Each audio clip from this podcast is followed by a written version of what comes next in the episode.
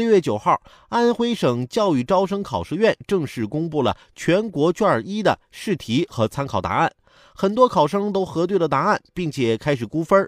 不过，昨天一早却有多位高三考生及其家长反映，全国卷一理综选择第八题的答案有问题。题目是这样的：下列说法错误的是：A. 蔗糖、果糖、麦芽糖均为双糖；B. 酶是一类具有高选择性催化性能的蛋白质；C. 植物油含不饱和脂肪酸，能使溴四氯化碳褪色；D.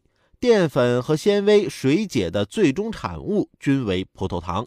标准答案呢是选 A，但是有学者认为 B 选项也存在错误。A、B 都应该是正确答案。这是道单选题，分值六分。除了安徽以外，还有包括河南、湖北、福建、广东等九个省份采用了这套试卷。这道题啊，要是让我选的话，那肯定是三短一长选一长啊，我得选 C，也就不用担心这争议了。